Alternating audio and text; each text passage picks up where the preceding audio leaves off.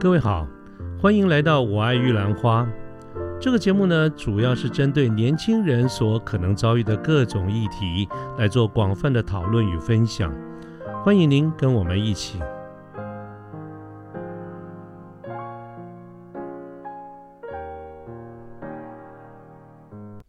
呃，各位好，我是卢天记，现在是民国一百零九年的十二月十七号星期四的晚上。那么我们整个的这个产业系列讲座呢，在今天我们想讨论什么呢？今天想跟大家聊一聊有关于汽车这个行业。那么很多人都说啊，这个十个男人九个爱车，我当然也不例外，我就保证是那九个中的一个啊。我实际上是非常喜欢车，我也喜欢开车，呃，我尤其喜欢这种坐在驾驶座抓着方向盘那种感觉，真的有那种君临天下唯我独尊的这种感觉。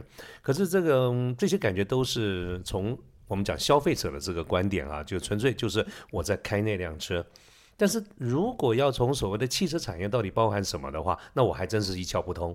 所以，我们今晚呢，如果想谈一谈这整个的汽车产业到底是一个什么样的一个现况，那么我就会特别邀请了一位我们的多年的一个好朋友啊，启拉。那么启拉呢，他在这个领域里面有相当丰富的一个经验，所以今天他是我们的嘉宾。那启拉要不要跟我们线上的听众朋友们是呃打个招呼啊？嗯。主持人好，各位观众大家好，我是启拉。那我在汽车产业的话，已经从事至少有五年以上的时间了。那我主要是在跟车厂，我的位置主要是指跟车厂接触的那个供应供应商的这个地方。那不过如刚刚主持人讲的，每个男人都爱车，可是我等一下讲的可不是在讲哪一台车什么比较好，然后它的配备是怎么样。等一下会讲的部分会是跟。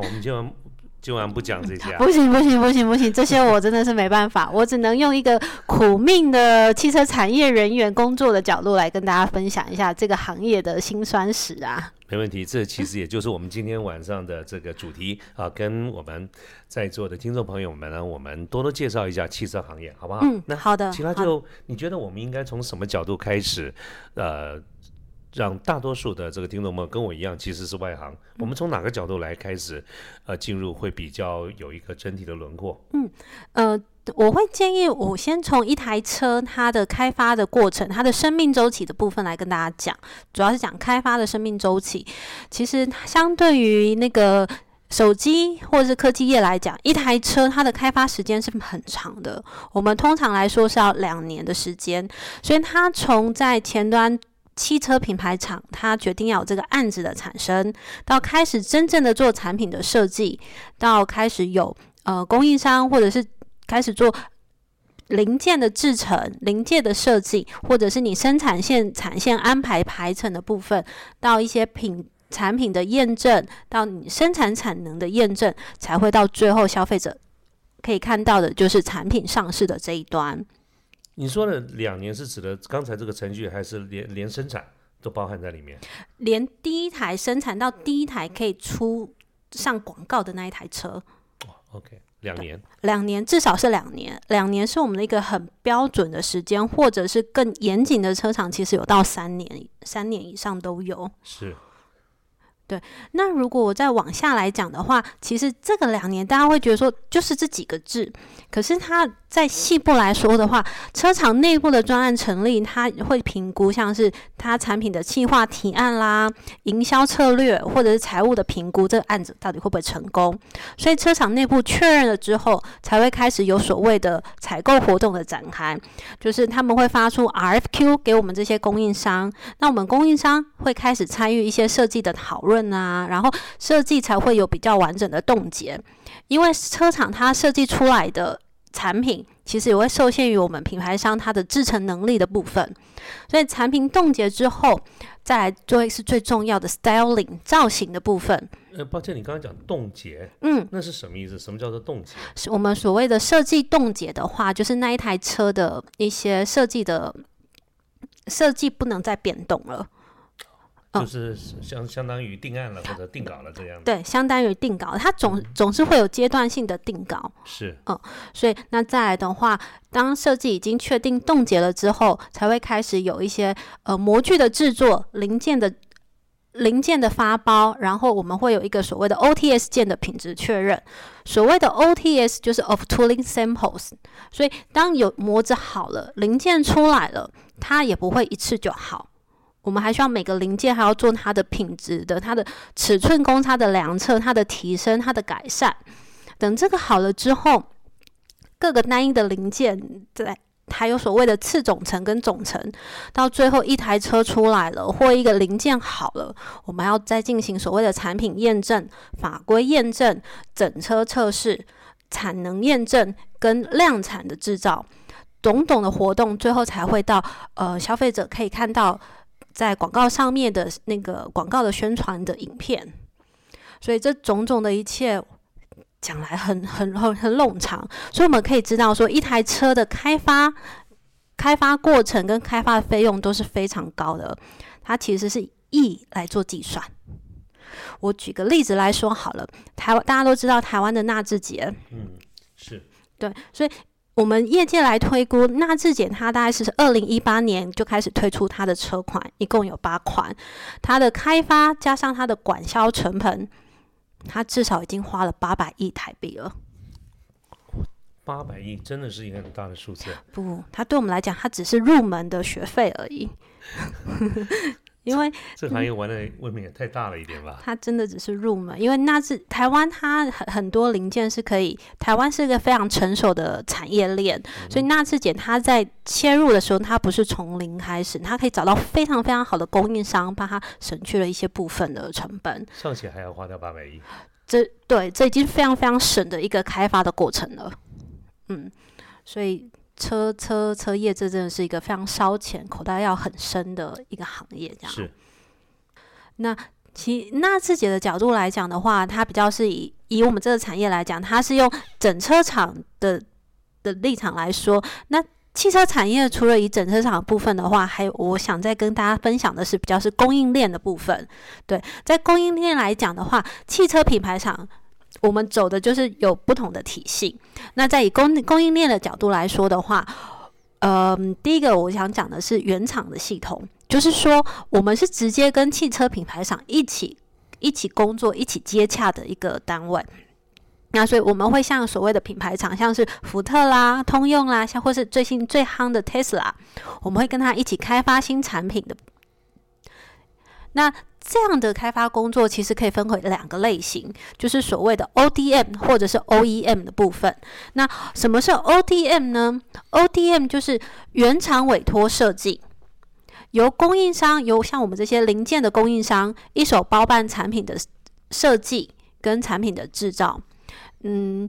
品牌厂商呢，他会提出说他对产品的需求啦，或者是他在零件跟车身搭界的一些资讯，像是它的边界条件、它的数据大小，那由我们这边供应商的设计工程师来设计出符合它的功能性、性能性跟作动性的产品，而且我们要制造之前，还必须有品由中心厂，就所谓的车厂，它要核准这样的试样，我们才可以进行设计。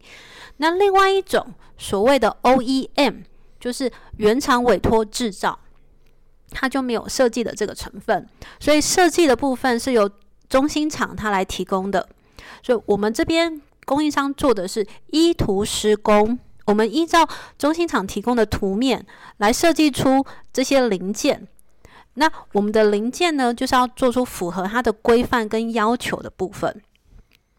那以台湾来说，我们早期的零件供应商主要是以 OEM，就是委托制造的业务为主。那经过呃长久的制作的过程，以及跟中汽车品牌厂的业务往来，我们渐渐的养成了自己的技术，或者是我们透过一些呃商业上的往来，成立了合资厂商合合资厂。所以，我们透过这样的活动，逐渐的成长，然后慢慢的转向获利比较高的 ODM 的这个。这个趋向。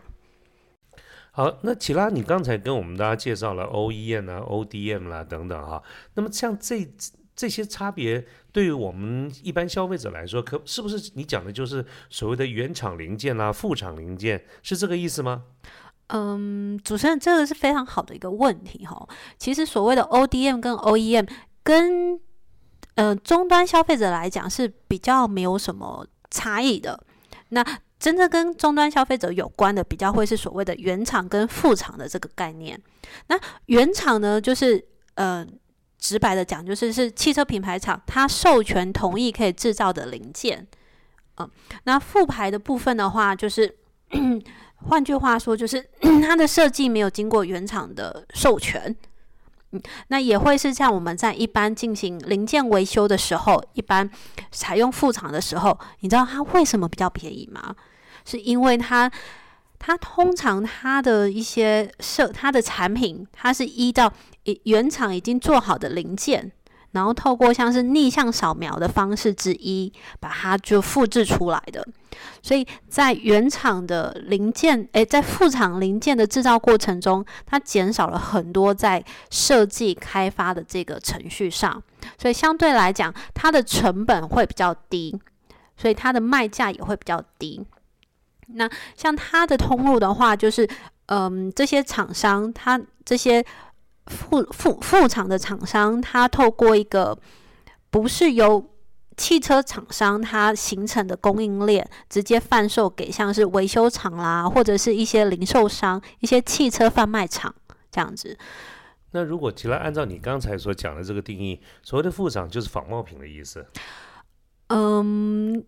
很笼统的来讲，可以是这样来说，对，所以其实，在汽车产业来讲，我们有一个其实现在越来越受重视的，就是所谓的专利的部分。是，嗯，那我可以这边跟大家举个例子，像，呃，去年的话，有一个很很受我们注注注意的一个新闻，就是，呃，宾宾士原厂戴姆勒来我们台湾打一个专利战。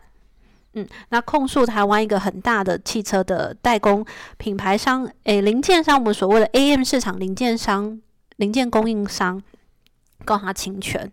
那在一审的时候是判赔败诉的，所以他判赔了三千万台币的费用。你说台湾的供应商？台湾的供应商，对他到台湾来打台湾的供应商。嗯，那而且要求说，已经有的一些模具啦、半成品啦或成品都必须要去做销毁的部分。那为什么他要来台湾打工？为什么呃品牌厂要来台湾打这个打专利？其实它是另外一件事情，是因为台湾在这个呃法法律上有一个维修免责的这个条款，我们是没有特别去规范它的。何谓维修免责条款呢？其实这个条款它的用意是希望就是消费者可以用更经济的方式来维修汽车。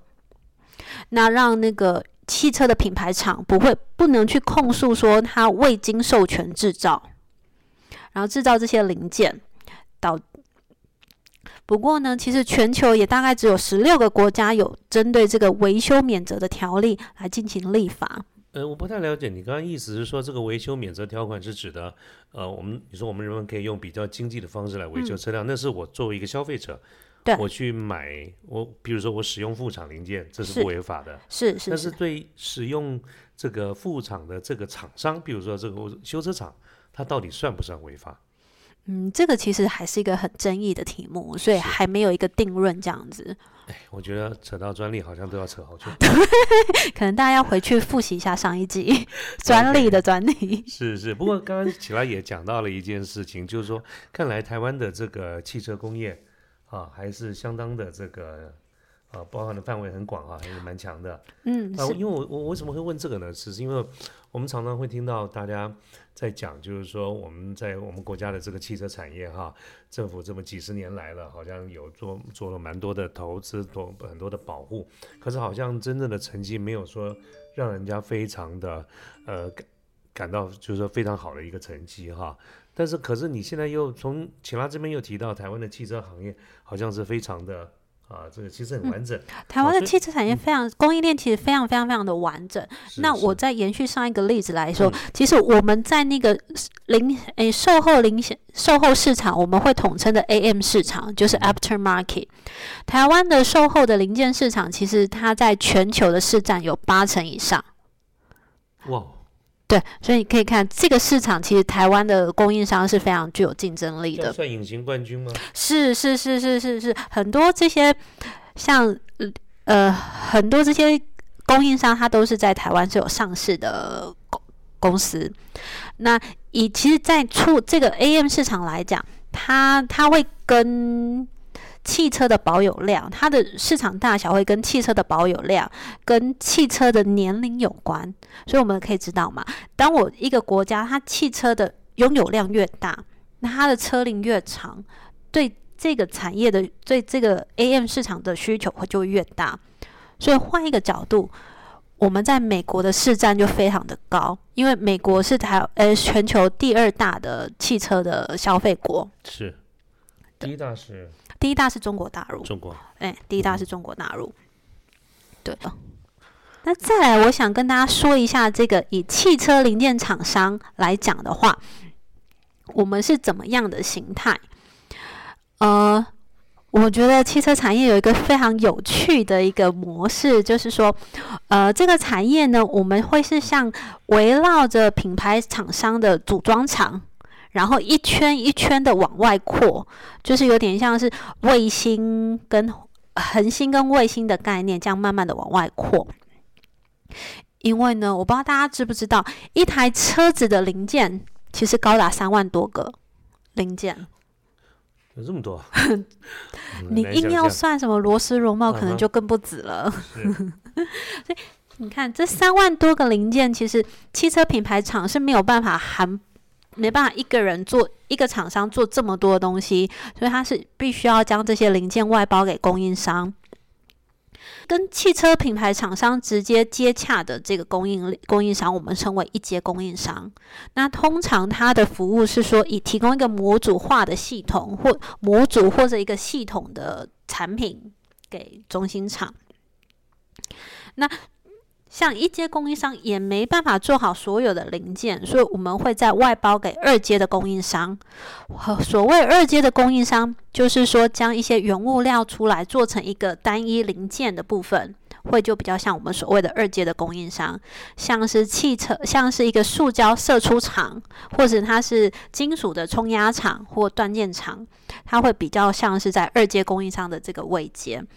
那它二阶供应商呢？因为它的原物料也要透过三阶的供应商，像是钢铁啦、玻璃啦、塑胶粒子啦，或者是它一些涂装材料的部分，这些都是比较是我们所谓的三阶供应商。它是一种上下游的概念，还是说就是下包商？等于是下包？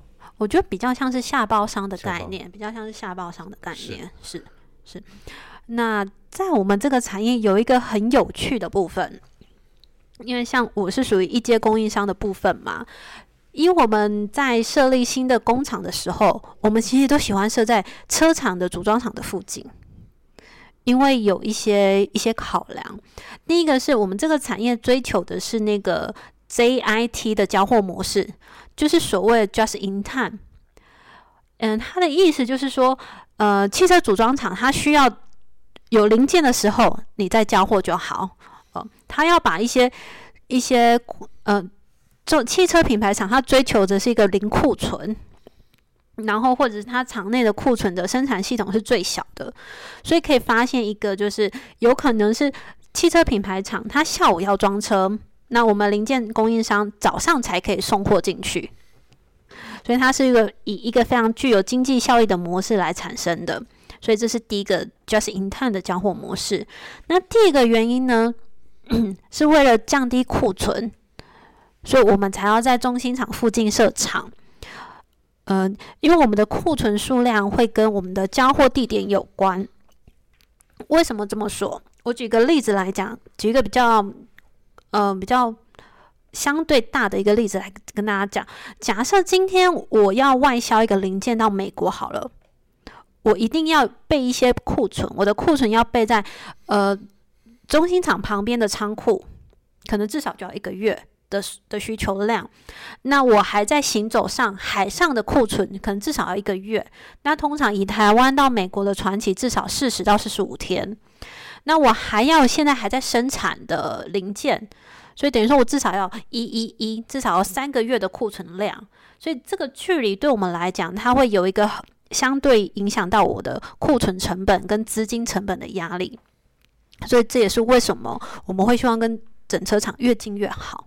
那像这些成本，包括你说呃运送的时间啦、库存的这些成本或者费用，这些压力是在供应商身上，在哪一阶的供应商身上，在你们的产业里面，还是跟谈判力有关，还是一般有约定俗成，一定是呃下包或者是上包？嗯我觉得它这个是跟一定跟谈判力有关。如果你是强势供应商的话，它的那个就就跟你商业的付款条件怎么去谈。那以车厂来讲的话，我们通常零件商通常是弱势的一方，那哦弱势，我们通常是弱势的，所以不过我们有一个比较公定的付款模式，大概就是交货三个两个月或三个月。OK，对，不过是一般的行规。一般的行规，一般的行规，只是我们也不不太需要担心，就是整车厂的话不会给你跳票。对，所以业界上这样还算还蛮好所以。倒账风险不高，但是就是现金流的压力就对了。对，其实我们诶零件制造商，我们现金流这一块的成本其实是蛮蛮大的一笔一个资金的压力。呃，因为录制时间的关系呢，我们节目是分段的播出的，所以欢迎各位继续收听我们后面的各期节目。